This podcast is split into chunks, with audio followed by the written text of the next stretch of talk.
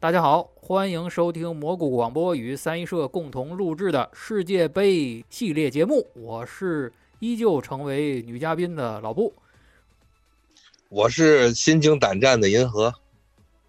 呃，我是看到这个西班牙淘汰非常高兴的高原。哎，我我也是，我这回看西班牙淘汰，我也挺高兴。啥都放日本，所以你是谁呀？我老三，机器人老三今天。行，我我们现在用 AI 代替主播了，已经啊。嗯，对对。我们以后摆脱这个呃主播的依赖了。来吧，现这期节目呢，主要是我们已经看完了十六强了。十六强结束以后，八强已经产生。呃，我们盘一盘这个八强的这些队伍。先说说这个明天要开打的这个场比赛吧。就是谁跟谁？后天，后天，后天吗？后天，后天，后天，九号哦，今天是七号，对，周五夜，对，对，对，对，对，对，后天要开打的这场比赛就是巴西对克罗地亚啊。这桑巴军团对牛皮糖，这贝利现在还活着呢，是吧？那那行，还活着，对，还还没献祭呢。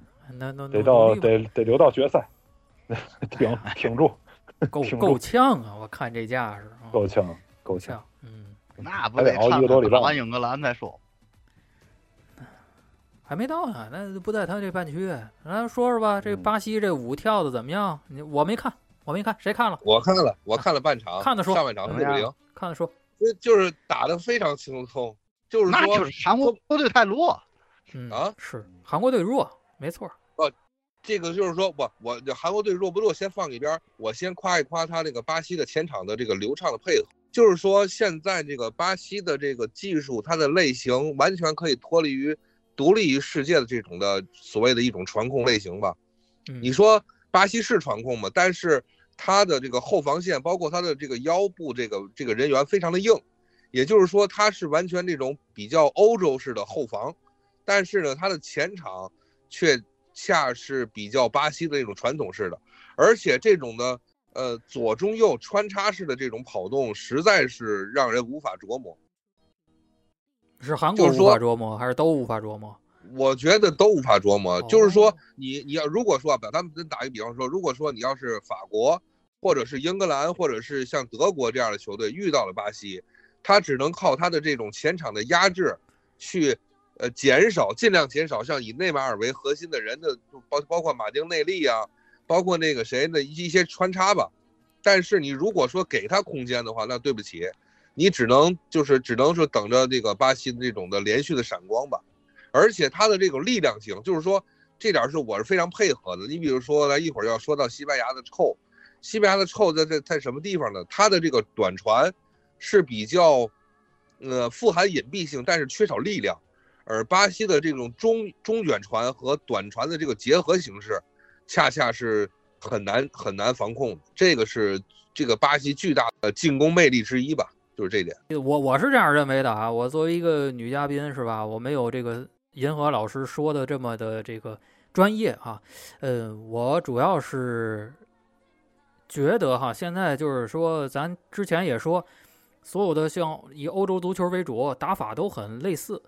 啊，传控啊，或者怎么样？但是我觉得巴西这边呢，甭管他上次是不是让人灌了个七比一，他还是有这个自己的一个风格，他没变，他没去盲目的学这个欧洲啊，或者是我找一种别人的打法，就是我这套我这套打法，我就一条道走到黑，我去精进我自己的这个风格，而不是说盲目的去呃追潮流。这一点是我这一届我对巴西我比较欣赏他的地方。咱先别说他能走多远，我更喜欢这样一个球队，这是我的一个看法。对，没问题。也不知道教主这边对今年的巴西是一个冠军。嗯，哎，值一个冠军。那个教主这边觉得今年的巴西怎么样？嗯，点评点评。呃，巴西的话还是还是主要看好他就是。一个是他所在的这个四分之一半区，就是在十六强整个产生了之后，给人感觉就不是特别的，呃难啊，不是特别困难，对吧？他他他起码，嗯，哎，对对对，然后，呃，背景是内马尔的伤病是吧？呃，小组赛休息了两场之后，到这个十六强有不同的声音，说是，呃，要不然面对韩国让他继续休息啊。但是呢，看来，哎，内马尔自己的本意呢是要上场啊。那么，其实来讲啊，说一共说如果夺冠是吧，七场比赛，那你踢了第一场，然后又休息了两场，然后进入淘汰赛，说实话，应该是一个，呃，之后就是。嗯，每场不得就不能有失了嘛？那么你作为一个灵魂人物，你应该对吧？即使你脚肿不肿、疼不疼，那按现在来讲，那就还有四场比赛了，对吧？其实来讲，应该也是他，呃，比如说叫叫叫什么，基本上就是踢满，也就还有他国家队的四场比赛了，因为他在这一届之前应该已经公布了吧？这是他最后一次的世界杯。那么你不踢世界杯了，应该说。也就是是国家队的告别之旅了嘛，所以，呃，我觉得呢，有他的状态在是吧？那么是一种保证，是一个底。然后就是提到的巴西，这起码这届国家队啊，一如既往的就是什么？就是他的阵容的厚度啊，他各种各样不同的人的这种特点，允许他踢各种各样不同的战术。我觉得这是一个呃，别的球队可能没有那么多的选择啊，跟巴西就不一样的这种地方。你比如说，咱们待会儿说到法国也好，说到呃呃，就英格兰也罢，是吧？那他可能只有一种或者两种套路，然后依附在姆巴佩啊或者说凯恩的身上，是吧？那如果巴西说以内马尔为底之后，我在前场，我在中前场，我换不同的人，可能因为这个人他的技术特点呢不一样。那么带来的这种战术的变化，这种可选择性也不一样，就非常多。对，那么所有的就是面对巴西的这些球队，在做防守的时候就很难。嗯啊，应该是这么一个情况。嗯，这里边再再查一下，我对于巴西的这个比较的相对的夸夸奖，也就是说，相比于日本来讲，日本就是大家都在这几场比赛中看到一个比较硬性的条件上的缺陷，就是作为亚洲球队。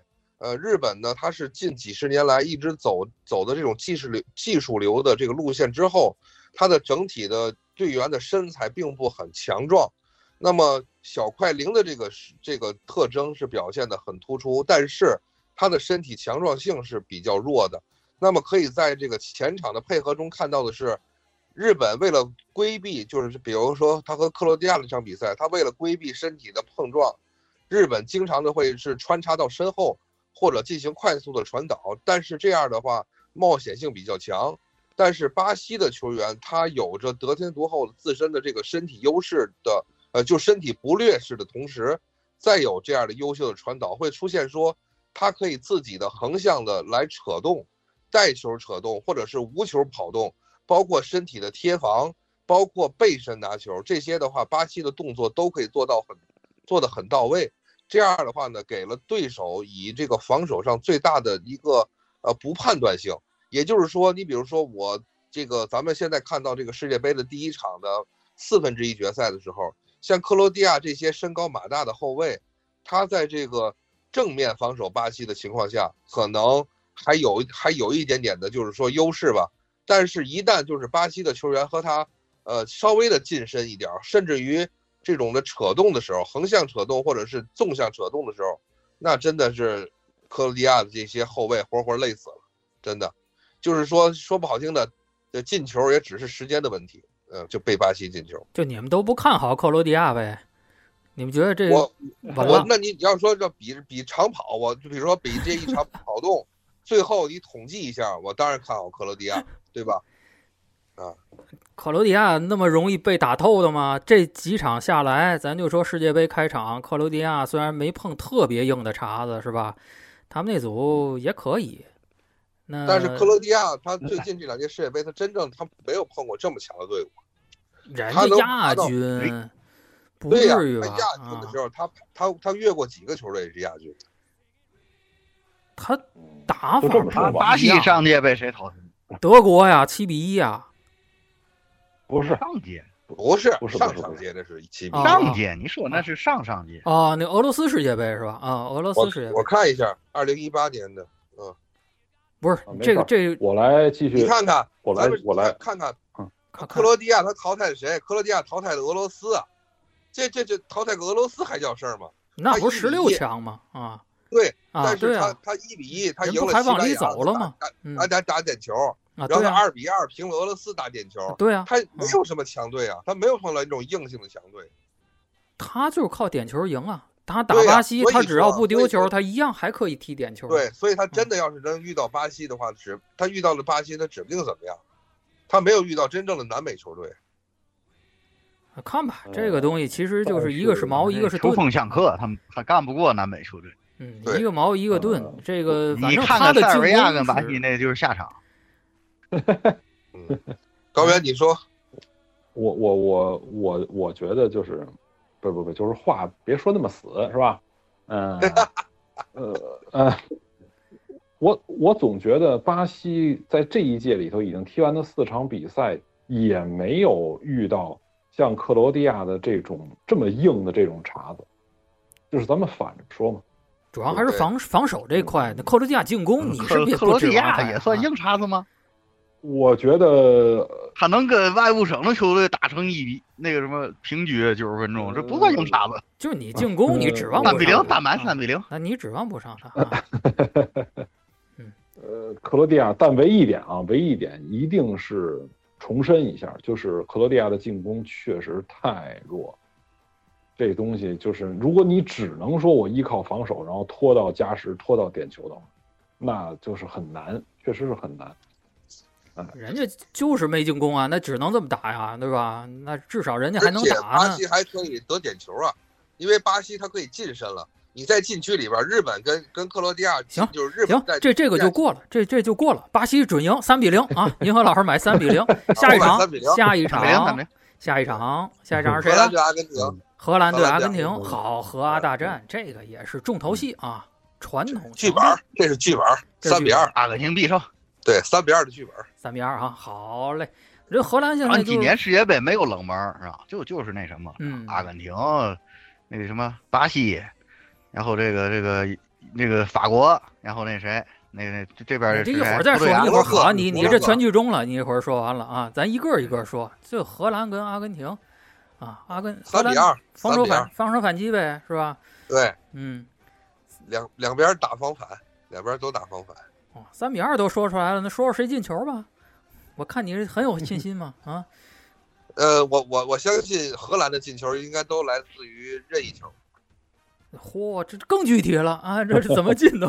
谁谁先开球呢？哎，对，谁先？梅西开球，梅西先开球。胡说八道啊，这个 有问有答吧，有问有答。哎，阿根廷上场打的，其实那个两个球，说实在的，你说梅西那个贴贴地球，是你踢进去了，你说你要踢偏什么的，不也最后也就是那个那个样子吗？对，但是梅西是不可能踢偏的。对他踢进去的时候多，对，梅西是梅西是抬脚就是门里，只不过他射出去以后是后卫挡出来呀，还是手边还是门将。对啊，他梅西不会射偏，这是问题。所以就是针对这场比赛，主要是以个人能力来决定这个胜负。对的，其实两个队整体的话，攻防的话，其实没有特别大的这种这个软肋优势，或者是优势，没有优势。对吧？啊，这这是我们的一个观点啊。比如说荷兰，比如说角球，像像角球，荷兰就是优势了。嗯，所以我很怕的是，这角球上边，荷兰靠一些头球啊，靠争二点这种情况，他他进阿根廷的球。反正反正打防守反击的荷兰挺可怕，对对只要不踢漂亮的足球，荷兰队一般能进决赛。对，那么那么不看好荷兰吗？我怎么觉得这场比赛来教主说说我不是不看好荷就荷兰兰高原，我是看好梅西的嗯状态，我是看好梅西的状态。我是看好这个剧本儿上，这个剧本儿最后就就得让那个谁，梅西和 C 罗最后决赛对决，你知道吗？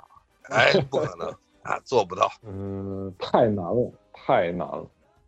那个实现起来真的，但也不是没可能啊。什么话都说。葡萄这个大牙不上 C 罗，他就能往前走，上了对就别走了。嗯，对了，你就说说英法大战这，只要奎爷不上还有戏。那不一定是吧？弄不好奎爷今天就把姆巴佩给你办了。哎，三爷，你觉得位置摩洛不对哥能不能？三爷，奎爷拉倒了四通四能百不，能再走一步对不对？那啊？你们斯特林都回家对吧？陪老婆孩子。哎呀别别空过去，摩洛哥和葡萄牙，快点，摩洛哥、葡萄牙，快点，三爷，摩洛哥能不能再走一步？他就我我不说了估计他差不多到头了，按照剧本儿按到头了。点球呢？他就他就不能复制一下克罗地亚的点球吗？那你点球，你那边有 C 罗，你这对，不让上，八西班牙队没人儿。八十一分钟时候上 C 罗，怎么样？摩洛哥上场估呃挺好计熬的别别手吧对呀、c 罗负责打加时赛，摩洛哥上一场嗯，有点那什么的，基本上要不就踢的就跑不动了，抽筋儿了，然后就就换下去伤了。对，呃，伤的，对对对，不少。呃，摩洛哥是的，是的，但也有可能这种情况黑马就更你还能黑到？哪儿去？一黑到底啊，嗯，够呛。差不多了，八嗯强可以了。从葡萄牙队 这场，他其实没有付出什么代价，基本上红黄黄牌都很少吧，黄牌都没拿你。当时都没人看好他小组出线，这都打到八强了，那就已经可以了，差不多。嗯，嗯摩洛哥已经算黑马了，这已经算黑马。那高原你觉得葡萄牙肯定赢吗？我不觉得他肯定赢啊，我没说，我我一直也没说他肯定赢，我觉得仍然有可能去到就三爷哭着喊加时对我我是觉我是觉得摩洛哥，我是觉得摩洛哥有可能是二比二跟葡萄牙打平，然后进入加不不不不，那扯进了加时肯定是零比零。零比零进加时是吗？对对对对对，只要葡萄牙进球，基本上就没他俩要单买一，咱们俩，咱们这节目现在聊这么细了吗？已经 哎，他俩要单买一，就就行，我也补个亿吧。就就连一个球都呃一个三比二，一个三比零，是吧？巴西那三比零，嗯荷兰这三比二嗯，对然后这这说嘛，这精准新华老师现在都研究谁开球了，精准防控这猜比分小意思。聊太细了。不是，我觉得可能，聊我觉得就最好的，我觉得最好的这场比赛最好的感官应该是摩洛哥进一个，然后葡萄牙追一个，然后呢摩洛哥再进一个，葡萄牙再追一个，这样二比二进入这个加时赛，然后 C 罗上场，然后拯救，就是三比二，C 罗头球进完以后哇，，你居然敢不让总裁首发出场？那这总裁要是首发出场的话，那就那就那摩洛哥九十分钟赢定，真的。不是他嗯让不让，我估计葡萄牙那主教练可能也不太想让。现在这都理他主要智点，现在我觉得挺好。赶不上，献祭总裁这有先例的，不是你让 C 罗上，他最咱咱咱不开玩笑说，你让 C 罗上，那 C 罗一定要要球。你要 C 罗要球的话，我摩洛哥只要防住 C 罗就 OK 了。但是你 C 罗不上的话，说实话，你前面看那么多的，比如说你看比赛录像，都是 C 罗在时候的比赛录像，那你根本研究不了 C 罗不在时候的葡萄牙呀，对吧？不，他没没主教练没这么大魄力。这一般世界大赛更换一个这么重要的球员，不让他首发，前面一直首发，这不可能。那那那你上一场六比一就没首发呀？对他没首发，我没看，没看，呀没首发，哎呦。我天！不不不，没看。他是这个意思。那那这场又不首发了，你那肯定吹。那三爷吹了半天 A A I 的数据滞后了，知道吧？AI 我没更新，我只是特别的好奇，希望之后就是不管有什么声音，不管谁说都无所谓。就是我特别想知道，就是这场不让 C 罗首发是谁决定的，或者说是他本人吗？或者是叫主教练吗？还是说就主教练更衣室里边大家一主教练呃，我觉得不是，我觉得不是主教内讧了吗？没有没有有踢靴子了吗？六比一怎么内讧啊？我操！瑞士内讧，瑞，士内讧，说法语六比一，这六一球语打起来 C 罗进了吗？一个没进。他没上，C，罗那完了，凉凉了。不是他上了一，他上的时候就六比一了，是吧？对呀，对，他是八十八十多分钟就上了。进球时没打，但是这种情况就非常好啊。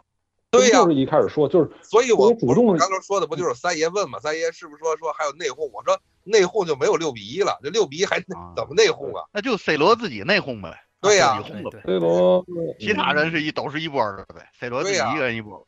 对呀，我这个事儿是什么呢？三爷其实说的对，就是你你别看进八强了啊，进八强其实人葡萄牙足协任务完成了，但是下一场，哎，下一场你要是没把握，你就把 C 罗扔上去，为什么呢？输了怪他，你要不让他上，这场你要输了，哎，这就是你的锅，铁打的就是你的锅，就不不就这么个啊不就你要是队里还能再进一步，你要是队里没有 C 罗，对吧？你要是说你打输打赢，那搁一边儿。但是你队里有这个宝贝儿，你不让上，这责任就得你负了。将来输了就是你的责任，不就那么回事儿吗？呃，但是面对摩洛哥，我觉得可以继续不让他上，因为我觉得 就能就就还是能能迈过去，没问题。其实这这场说的对啊，你是瑞士队，你研究葡萄牙时，你肯定得研究 C 罗在哪个位置，围绕他。对呀结果一上来全不是，对吧？玩了个阴的，来个背对呀、c 罗，你想三十一场首发，你看录像你怎么倒？你难道倒 C 罗三十一场之前的葡萄牙吗？对吧？对之前葡萄牙也没这几个人，更是啊，没这几个人了。对，嗯所以说你不可能看他的远程远期录像，你只能看他这一两年的。那这两年录像，C 罗都在呀，那没办法。再再看，连纳尼都倒出来了，那那更更没用了。对，法雷特纳，更别说 更别说摩洛哥有没有钱去买这些录像去佩，佩那阵儿还有头发呢，对吧？哎哎，佩佩进球了，嗯，还没出价你。想佩佩都进球，你想哎，莫名其妙，都是都是剧本。行了，那这场反正是看吧，葡萄牙的赢面大，肯定他的那个赔率要低一点。那我那我得高低买一个摩洛哥胜。是啊，赔我也现在率高嘛。也这么觉得。你就买一平我觉得就就行，你就你就听我一句，也别零比零，你买一比一，是吧不？用买平，不用我觉得买比分，只要平就行。哎，那平的话，那那那就算九十分钟对吧？那就对啊90分钟平。对啊90分钟三比三也是平啊，对啊。那行，我就买一张买一张摩洛哥胜，买一张摩洛哥平就完了你看看哎这拼了，买个一零就完了。啊啊！行，没问题。嗯对你，你买葡萄牙那个回不了本儿，它只有一点几的赔率，你就挣个零头，也就这意思。那就那个英英英法大战吧，看聊聊这个吧。对来吧这也上不上呗？这这啊这这重头戏，这重头戏，这必须银河老师先说，咱谁都不能掺掺和啊。嗯，银河老师我我必我我我只能这么说，真的，从一个多少年负责的一个球迷来讲，真的英格兰到头了，真的，真的到头了。到头了。不不用谦虚，英格兰是冠军，没有没有，我冠军。我不是谦我不是谦虚，我是说不好听的。那当然，我希望英格兰是是这届世界杯冠军。可是从这么多年来，咱不是小孩儿，我不是那种说二二十一二岁大学里边那种那种胡那个混小子，就觉得看了几场球不知道自个儿姓什么那种。就是说这么多年看下来以后，包括我也看过法国这些比赛，包括那场最最难啃的，他跟瑞典，他他跟那个丹麦那场比赛，嗯嗯，我发现，我发就是说打丹麦嘛，就是说他那个小组赛里边打丹麦那比赛对，我发现确实法国有套路，就是说德尚今年心里更稳，德尚今年心里更稳。嗯他今年这个这个这，尤其这个拉比奥和那谁，那个那叫什么来，楚阿梅尼的那个腰的配合太稳了。就这种配合的话，那英格兰就完了，踏踏实实回家就挺好，就完了。啊，斯特林不上这事儿，是不是影响会很大？呃，影响很大。确实，斯特林不上之后，他盘活了左路，因为他左路有斯特林的射门，就是说索斯盖特是这样，索斯盖特他希望斯特林的射门和他的突破能给英格兰带来一些可能性，但是斯特林不上之后，呃，福登的上场，也就是说我特别喜欢的这届福登的上场，恰恰把他那个射门把那个抹掉之后，他恰恰和前场和中场的配合打出了呃更更多的可能性。当然了，这个也是一个嗯，怎么说呢？这个应该是索斯盖特的命好，因为斯特林恰恰是因为他个人的家庭问题之后，给了索斯盖特这么一个这么一个死板的这么一个呆滞的主教练的一个选择机会。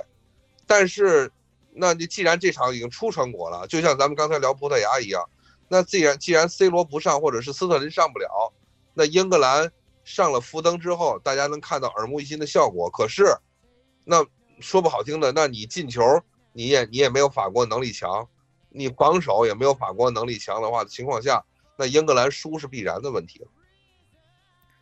又开始谦虚，看了吗？这这就是啊，哎呦，我们哪儿也不行，我们然后斯特林不在了，正好变阵。之前都说英格兰死板，就这一套打法，这回对这回这回你想不变都不行了，对吧？对呀你一遍法国没研究，没录像啊，没看过没有斯特林的比赛啊，对吧？参 参前面说葡萄牙啊，这这不就赢了吗？几比几吧？咱咱就说这个英英格兰三个球，哎，英格兰三个球，法国进几个？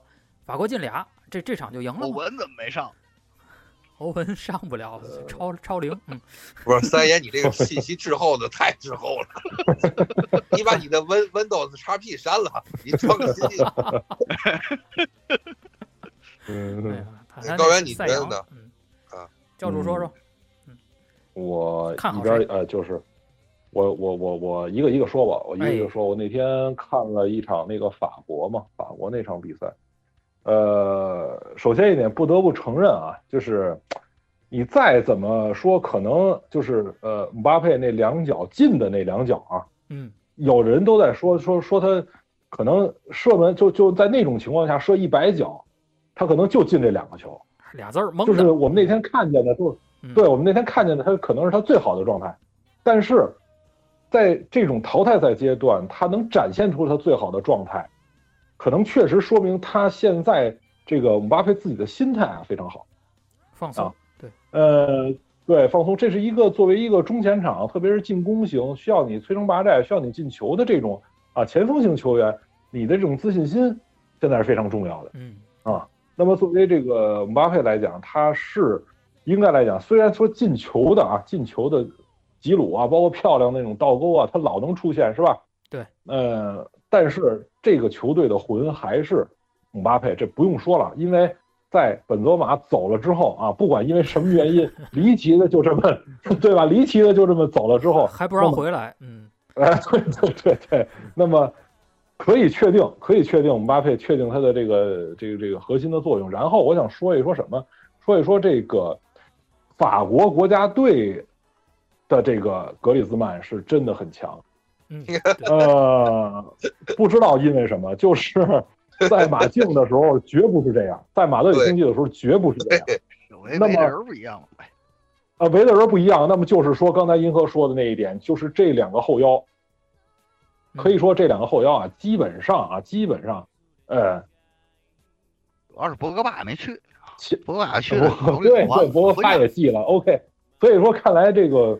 法国就是献祭的这些人都都都非常正确啊，那么，所以就是说这一套人整个下来，还有还有不得不说的就是，虽然现在可能亮点不多，但是登贝莱，对吧？对，现在不会再有人去去去去提他之前啊，在那个巴萨那灰头土脸的那一个赛季、两个赛季的那种情况了。现在他的现在他的这种突破，他只是还没有，只是还没有，比如说助攻。或者说进球闪亮的一种表现，只是还没有达成，但是他的这种威胁一直都在。对，所以你看，整个我们说起来，这一个球队说起来之后，每一个就是这种首发里边每一个点都有威胁。嗯，没错。呃，难就难在这种情况了。那那那那反过来，我们说这个说英格兰的问题，说英格兰的话，首先一点，那。呃，我要无限发挥凯恩的作用。现在我在想啊，能不能，呃，怎么讲？能不能要打一个对攻？银河，我我不知道你怎么看。就是就是英格兰主动去打对攻来的，英格兰是必须要攻出来，但是他攻出来，但姆巴佩的闪光点就出来了。这也就是说，英格兰他倒他那个悲剧的必然就在这儿。那么现在就是说，那我要不要人盯人？就是你，比如说，就是把这个呃贝林厄姆啊，就是年轻力壮的这种球员，就解放一个出来，就是那种人盯人。那要不然不行啊，或者说，呃，就是我盯人的情况下，再结合区域防守，就是姆巴佩到哪儿，我永远是呃一个人跟着，然后那个区域的那个人去协防去加。那那你就是他就是有这种巨巨星的这种待遇嘛？这个也无可厚非啊。你追不上啊！你说英格兰，你你您说一个，所以协防嘛，你限制他嘛，你别你别说一下就能给他断下，他这断是断不下来，他自己都都他现在自己都超车，他比他妈的那个巅峰时期的贝尔恨不得强一点五个倍倍速，现在基本上是。你这这是啊，确这这个这是真没办法，这个东西你限制不了，而且还得说你还别给他空间。你看他那两脚射门，就是给了一点空间嘛，相当于就是你让他调整了一下，对吧？他就他就马上就射出那种球来了。对啊，那你不能给他这空间啊？问题现在是，所以就是压缩他的空间。现在是，而且你就别管别人了。这不不这这点我能理解，但是大家看一看啊，熟悉英格兰。熟悉英格兰后防这几位哥们儿的这个情况，他那个站位，他能他你你觉得他能站得多明白？不，那你咱们再说，奎爷有神龙摆尾踢比赛嘛？你你你你你比赛之前肯定要先这么设置，说具体我能不能球员去完成，那就我我我只能说我尽力了，那完成不了，那会完成不了的。银河老师现在是为英格兰可能即将面临的失败在开脱。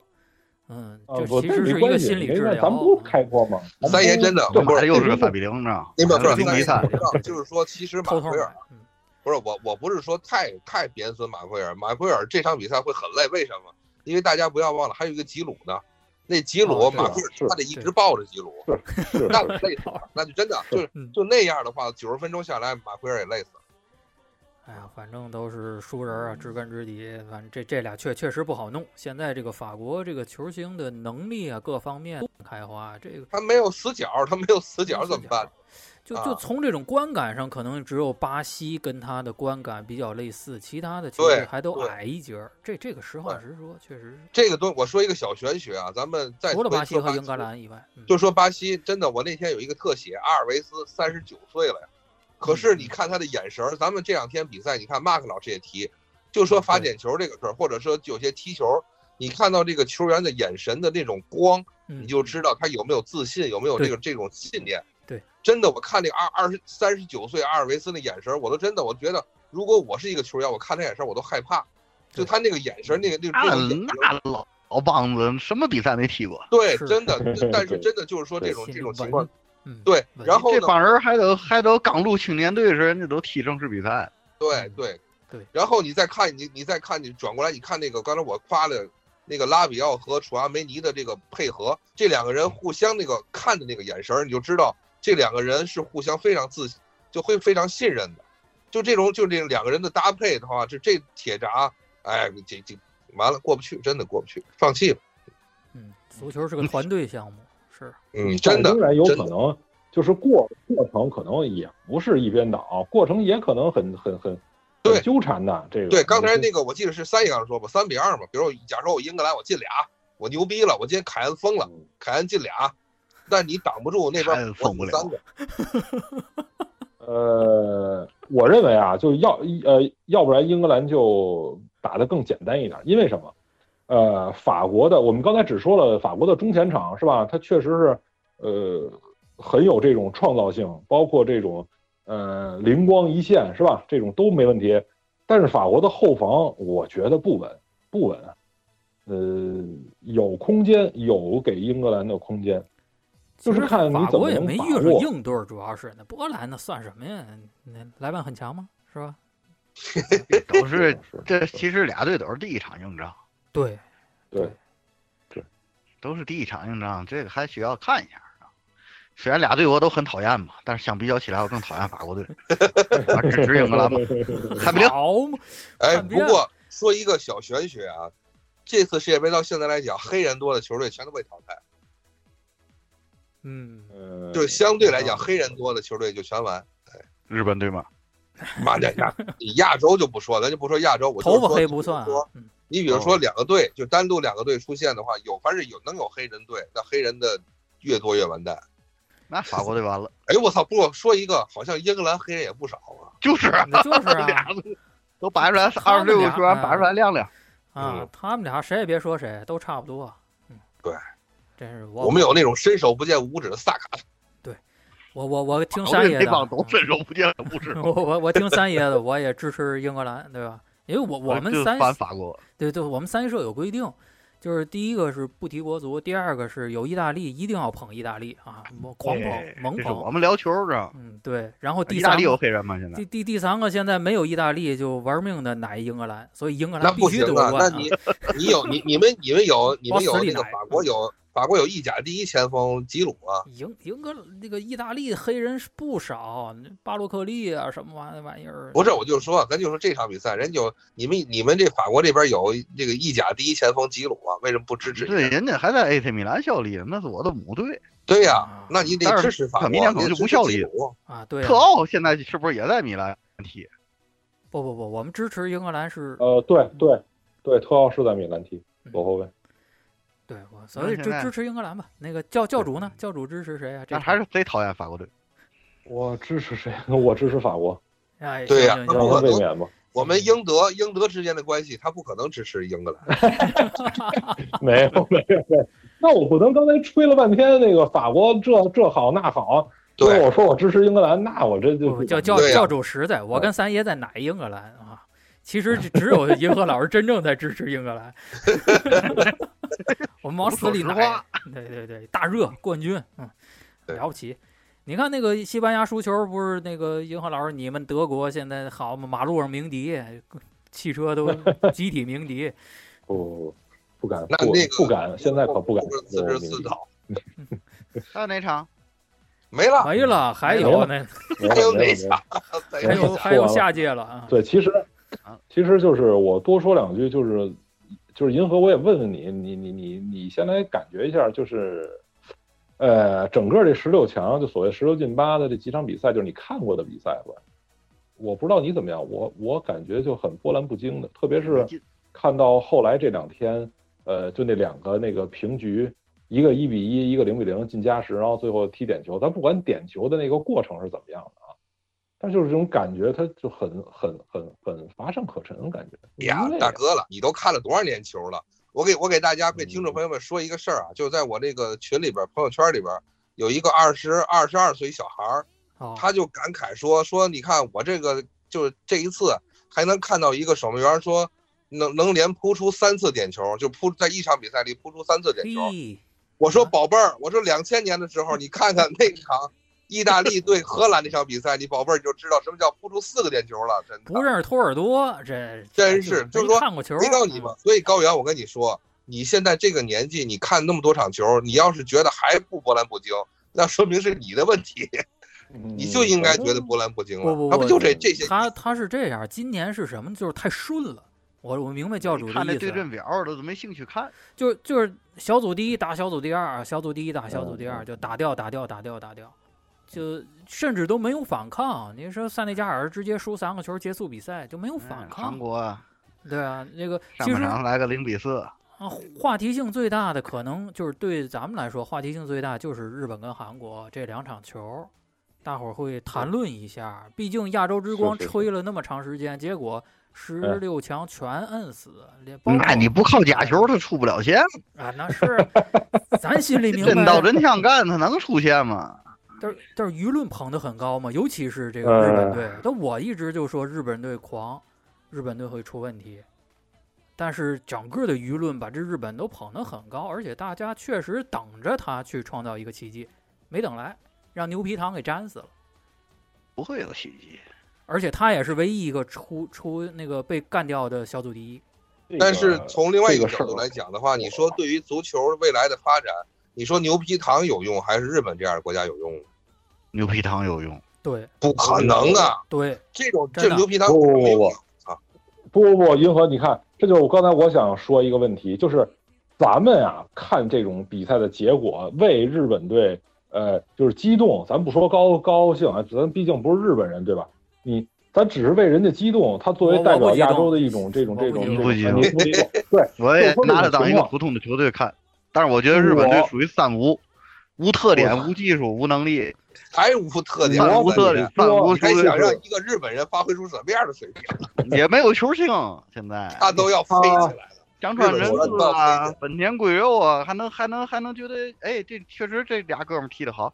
现在日本队太整体化了，没有一个拿的就是特别突出的。哎，这这个没，这确实三爷这个说的，我我就都是这样球队，你呀喜欢不起来，知道吗？作为一个主力方的球迷，喜欢不起来。对，全是零件，就是说这个人，而且我也觉得走不远。他这他这典型的也是欧洲派呗，不需要球星呗，整体呗，拼整体，你拼得过欧洲球队？你开玩笑吗？你还没身体呢。不是踢战术也是也是也是跟人家跟人家学着他学着踢。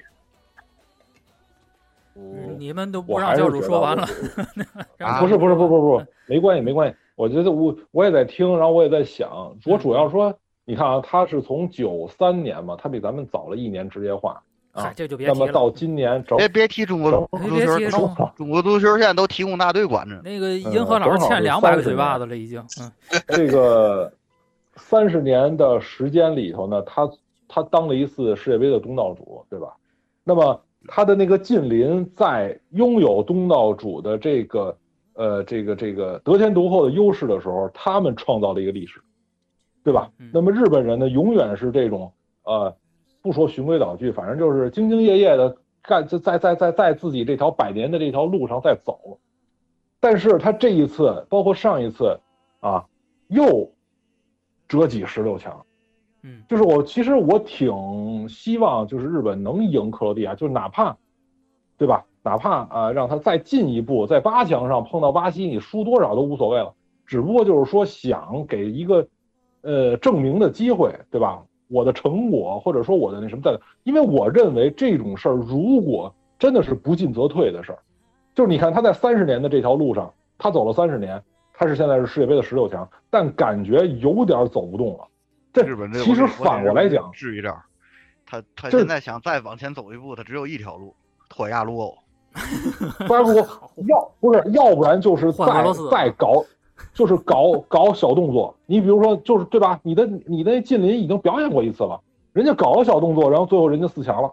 你不管怎么说，人家四强，人家没用，人用没有没有没有用一百年。这这个小动作以后，这这这个这不是足球运动的这个目的，消除出现了，不是目的啊。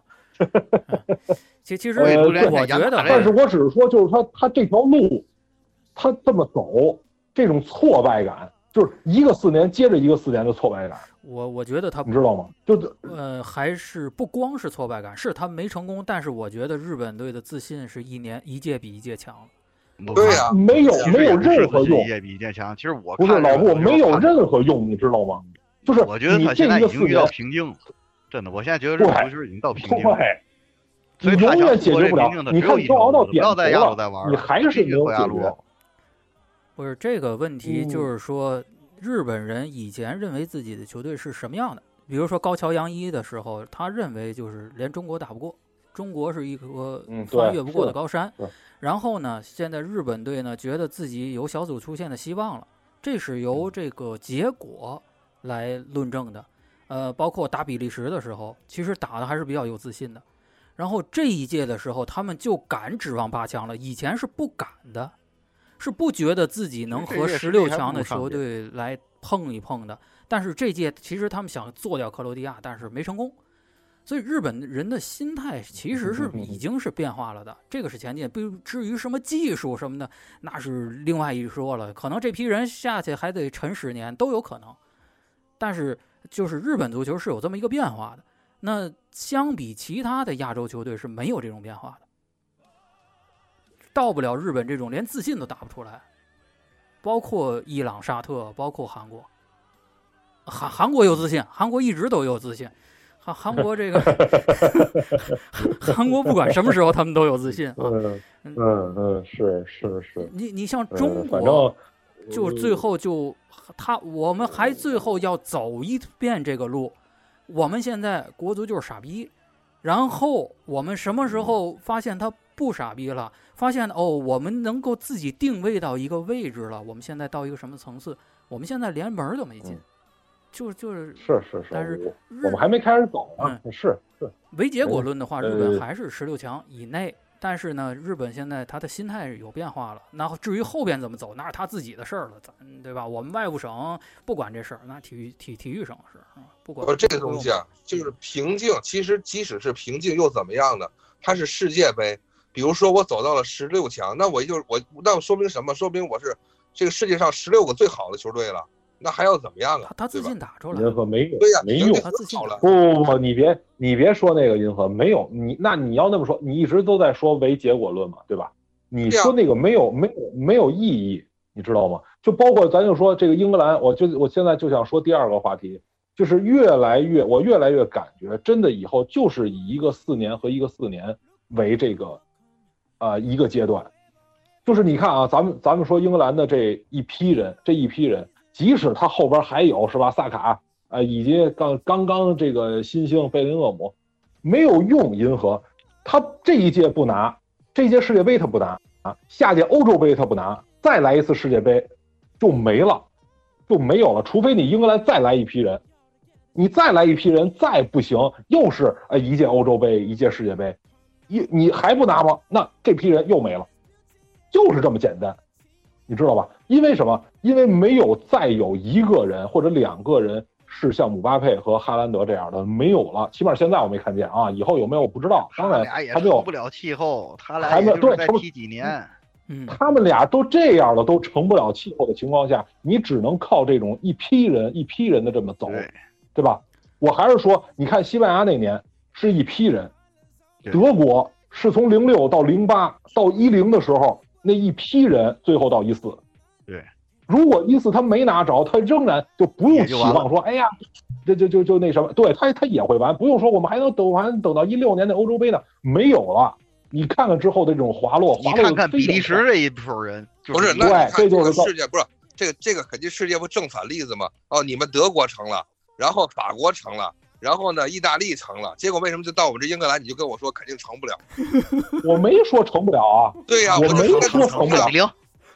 我只是说，我我只是说希望他们能成啊。如果他们不成，那这批人就很尴尬。我的意思是，趁着意大利没来世界杯，而且说句实话，不是不是没让你们成啊。那你们下半场六十多分钟还领先意大利呢？问题是。那那你们自己不行，那那那那那那说谁去？行行行行行行，意大利没来这回。不是这个东西，高原不是你这个东西就英格兰一向克法国，你知道吗？你想想，不是我我就我咱们听众朋友大家听啊，就高原说这个话没有问题，真的他是为大家为这群年轻人着急。可是我的意思就是说，就咱这个国家的身份，还鸡巴替人家着急啊？是啊是啊是啊，跟咱是跟咱没关系是。不是，是咱们都谈不上，没不用不用替日本人着急。这是日本人，他足球他并不是说我，当然他也想我成绩更好一点。日本现在的足球是他现在唯一的解决方案。就我们这帮人，我们这种身体条件，我们还能做到怎么样？就是我现在是我，我们不用黑人，对吧？我们不用黑人，就我也不规划，我我们就这身体条件。我们能做到的，就已经是同等级最好的了。如果你们谁比我牛逼，是吧？你你可能墨西哥个儿也小，阿根廷个儿也小，那请你们亚洲球队做出做出来。但我日本对于我来说，我现在就能做到这一步了，而且是在亚洲做的最好的，就是这么个回事儿。你说非得让他夺冠什么的，我看到不存在这个事儿。哦，对啊，是我看到现在，反正就是说，如果说让我觉得有点可惜的一场比赛，我觉得就是，呃，这个日本跟克罗地亚这场。呃，所谓的这种可惜是，其实有的时候呀，窗户纸捅破需要一点运气。这两这这两次啊。两次从一八到二二这两次的日本队都缺了这么一点运气，但是我为什么说可惜？就是说什么意思？就是说你下次再可能有这种需要一点运气就能捅破窗户纸的这个机会，你都不知道是什么时候了。哎，不，教主，这个日本人比你着急是吧？咱不用这么说，那咱不用这这么说，日本人更着急。但是这过来了嘛，这心态崩，没关系。日本日为什么出局？一会儿我会说啊，我我我解读背后有很大一盘棋。嗯嗯，对，好，嗯嗯，那没了。还有还有什么别的要要要要要要要聊的吗？在八强困了，我都困了。我，三个人里边就一个人上班。记今年有点不灵，就一个人上。那来吧，那那我说说吧。那我我给解解读一下啊，十六强都发生了一个什什么样的事情？你看，其实刚才我们也说了，十六强所有的比赛其实是波澜不惊，这个一点问题都没有。小组第一把小组第二打掉，而且甚至大比分打掉，然后顺利的晋级八强。但是唯一出问题的就是日本这组。那么，为什么呢？你看这个事儿呢，就是说，第一个，呃，本来是亚洲的一个世界杯。那按道理讲，包括我们遵循这个零二年的思路来讲，亚洲至少能有一个，至少要进个八强，给点面子。但是这次上来就把东道主做了，然后呢，这个我们所谓的亚洲之光吧，二点五支球队，嗯，通通的被干掉了。日本是最冤的，倒在了点球啊。我们之前，我尤尤其是我也说啊，我这个理论就是岛国这个多自大。日本呢？从这个气质上来说，他如果我这日本如果是哀兵的话，就是我以这个低身份我去拼你的话，他是一个刺客，他血薄，但是他功高，还能暴击，他可以莫名其妙的把一支强队送走，啊，比如说德国，比如说西班牙，但是，一旦他把自己真的当成强队，跟人家正面硬刚的时候，他。就可能送人头了，因为人家可能要阴他了。这个表面上看是一个啊足球的博弈的游戏，甚至说是一些啊队员在关键时刻的心态问题、心理上的承受压力的问题。但其实我们想想，日本民族是哪个神在后边支撑的？他到头就是个天照大神，他有什么呀？他有什么后后台吗？啊？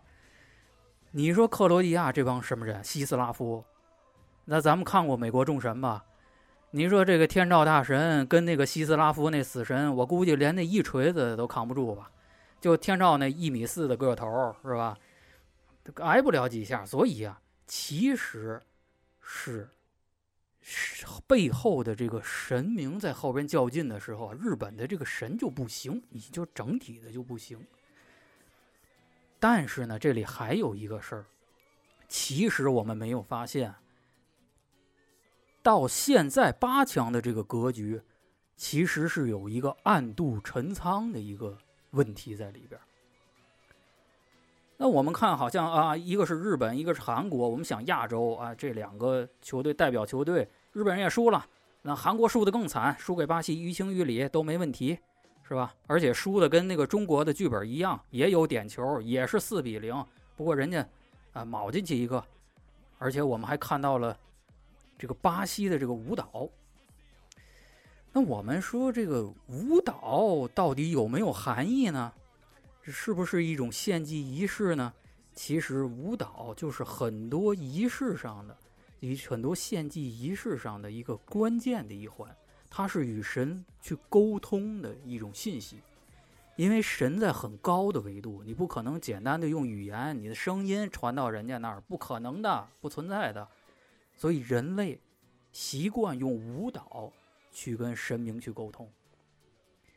那这里边呢，你欧洲人就不懂这个事儿。欧洲人像罗伊基恩呐，还要批评巴西人说啊，你进了球跳舞，你对对手不尊重啊，这就不懂了。这巴西人这个现在呢，就越跳越凶，跳出花来了。其实啊，这个舞蹈跟我们之前讲的这个。死灵之书上的记载是有联系的。我们前面说了，这个混沌之神阿萨托斯，他在这个沉睡之中啊，渐渐醒过来了。啊，他的苏醒的意志叫赫格罗斯，这个大红马被放逐了，被三柱神给放逐了。那么众神为了防止混沌之神苏醒，他不光是要放逐他的意识。他们还用了一种非常诡异的音乐，是人不能接受的一种音乐。还有一个就是舞蹈，用这种方式来保持混沌之神的沉睡，防止世界的毁灭。而这种演奏呢，都由一些特定的高等神去完成。所以我们在这里边得知，这个舞蹈其实是有力量的，它是要维持这个世界的存在的。当然了，我们也看到了，是吧？这个基恩的言论也被葡萄牙的主帅批评了，所以你看，葡萄牙六比一出现了，啊，还是一个大比分。那么这里边基恩去批评这种舞蹈，去妨碍这种舞蹈，是不是受了人的指使啊？站在这种道德的制高点去批判，咱们先不说。但是要维持这种苏醒的意志。那这种阵营其实呢，他要保持混沌之神沉睡，这是混沌阵营的一种目的。所以我们看到巴西跟葡萄牙，我们推测很可能他们是站在混乱阵营一边。那么我们再来说一说这里边其实最大的一个黑马就是这个摩洛哥啊。当然了，好多人现在这个一夜之间啊，这七十亿人被普及了一下地理知识，我们分清了什么叫摩纳哥，什么叫摩洛哥啊。以至于这个摩纳哥的主主页都出来喊话了，说你们去那个摩洛哥主页下边留言，不要在我这儿留言啊。嗯 啊，很多人认为啊，这个摩洛哥是非洲之光、大黑马，其实错了。我们看比赛的人知道啊，摩洛哥的球员其实并不是真正的黑人，他不是尼哥啊，他不是黑人，这这是对了。所以这就是我们前面说的。明修栈道，修在哪儿？修在日韩出局。我明着我把亚洲的球队打掉了，实际上是暗度陈仓。摩洛哥是北非国家，这不假，地理位置在阿尔及尔西边，靠那个西班牙很近嘛，十四公里嘛，是吧？远离亚洲。但是，其实啊，这个亚非拉欧其实是人类的一种。说法一种分界。如果对于神明来讲，神明是认人，人家是不认国的。你这个国家对神明是没有意义的。摩洛哥百分之八十是阿拉伯人，人家是正统的后裔。剩下那百分之二十都不知道是哪人，只能说是其他人种。人家压根儿就是正宗的阿拉伯国家。而这届世界杯是谁举办的呢？卡塔尔。这届世界杯是阿拉伯主场。从各方面来讲，虽然我们认为是亚洲，其实是阿拉伯的世界杯。所以，我们知道这个整个的这个，包括摩洛哥能够晋级。并不违反东道主晋级的这个规则，而且人家都是伊斯兰教，都是同一个宗教。那说宗教不算，对吧？那 基督教有的是吗？不对啊，伊斯兰教是七世纪才有的。那咱们前面的故事讲的都是宇宙创立之前的故事，你伊斯兰教这太新了。那七世纪以前，阿拉伯归谁管呢？所以，我们再挖一挖这里的故事呢，就发现整个旧体系中，这个阿拉伯是多神教。他的神话中啊，不是称为神呐，主神不是，他是称为精灵、灯神、魔怪，还有一个叫食尸鬼。那么，这个食尸鬼。就跟前面我们要连在一起了，因为这个食尸鬼就是我们之前说的沙漠迷宫千柱之城的主人，他们在那里膜拜的神灵就是三柱神的直系后代纳格。所以我们看这个摩洛哥人后边的后台是非常深的、非常庞大的。所以今天他们与这个旧日支配者的关系有，但是他们到底是对立，还是他们的延伸？他们是食尸鬼那一派，还是说跟食尸鬼对立的人呢？这些秘密现在都在沙漠迷宫之中，还没有揭晓。而你像强大的西班牙，在摩洛哥人面前呢，也就是。肯定是不是对手了，而我们不知道的是啊，这两支球队其实在历史上，它其实还是有一些对立成分的。摩洛哥在历史上它是被殖民，一个是法国，我们知道卡萨布兰卡这个是世界名著啊，大家都知道，还有一个就是西班牙人。离得近嘛。所以啊，其实这一场仗不光是说两个国家踢一场比赛，两个州的国家踢一场比赛，其实跟中日之战这种级别的，还有美国和伊朗这种级别的比赛是非常相似的。它是属于两个阵营。那么说到这个阵营呢，我们刚才说了，葡萄牙它跟巴西是一起的，它是一个混乱阵营的代表。那么他们要抵抗这个混沌之神的苏醒，抵抗这个秩序阵营。那么我们推测，摩洛哥很可能就属于这个秩序阵营。所以有可能跟纳格有关的这个物与精神这块的一个阵营，那也有迹象表明呢，摩洛哥很可能是维新派的人。我们上期说过，唯物和唯心是两个卵，两诞生了两个神。那这个有什么依据吗？也是。有的，因为在阿拉伯神话里，最强的精灵叫什么？叫胡布勒大神。这个呢，现在伊斯兰的传说中肯定是没有。可是我们从一些儿童古读物啊、故事啊，那种阿拉伯的古神话里是可以听到的。胡伯勒，胡伯勒这个名字，它在阿拉伯语里其实就是。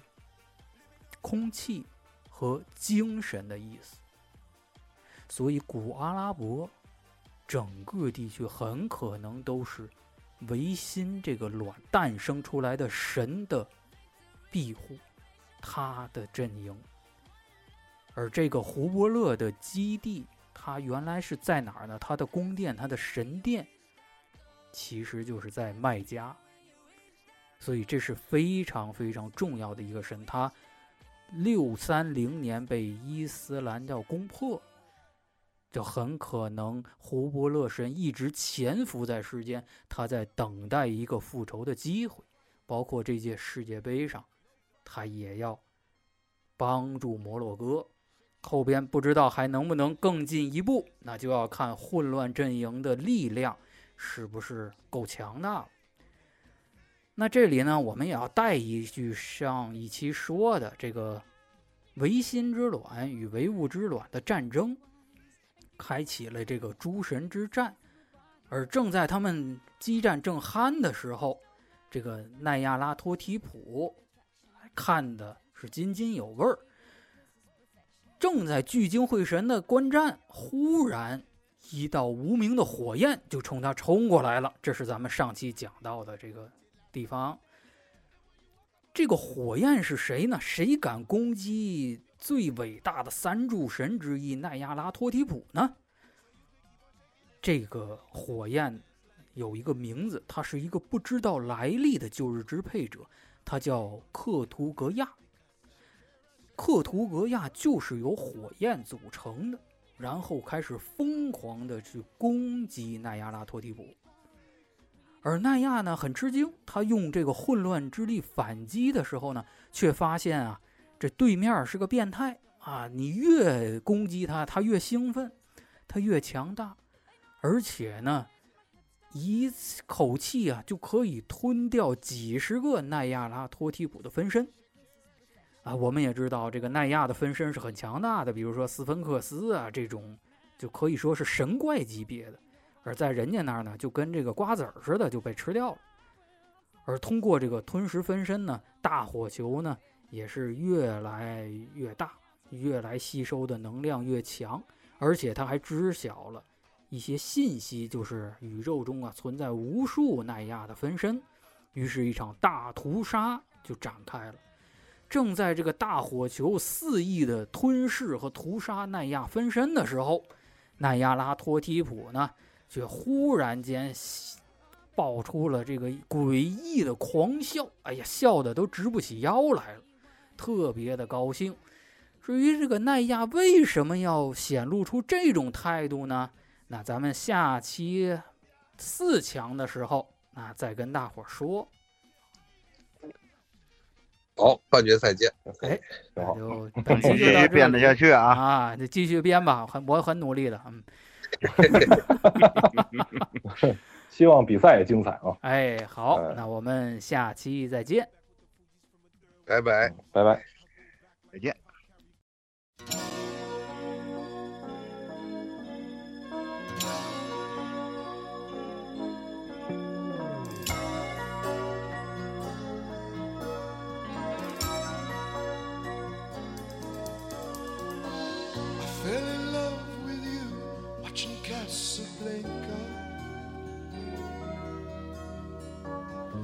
Back row of the drive-in show in the flickering light. Popcorn and cokes beneath the stars became champagne and caviar. Making love on a long hot summer's night. I thought you fell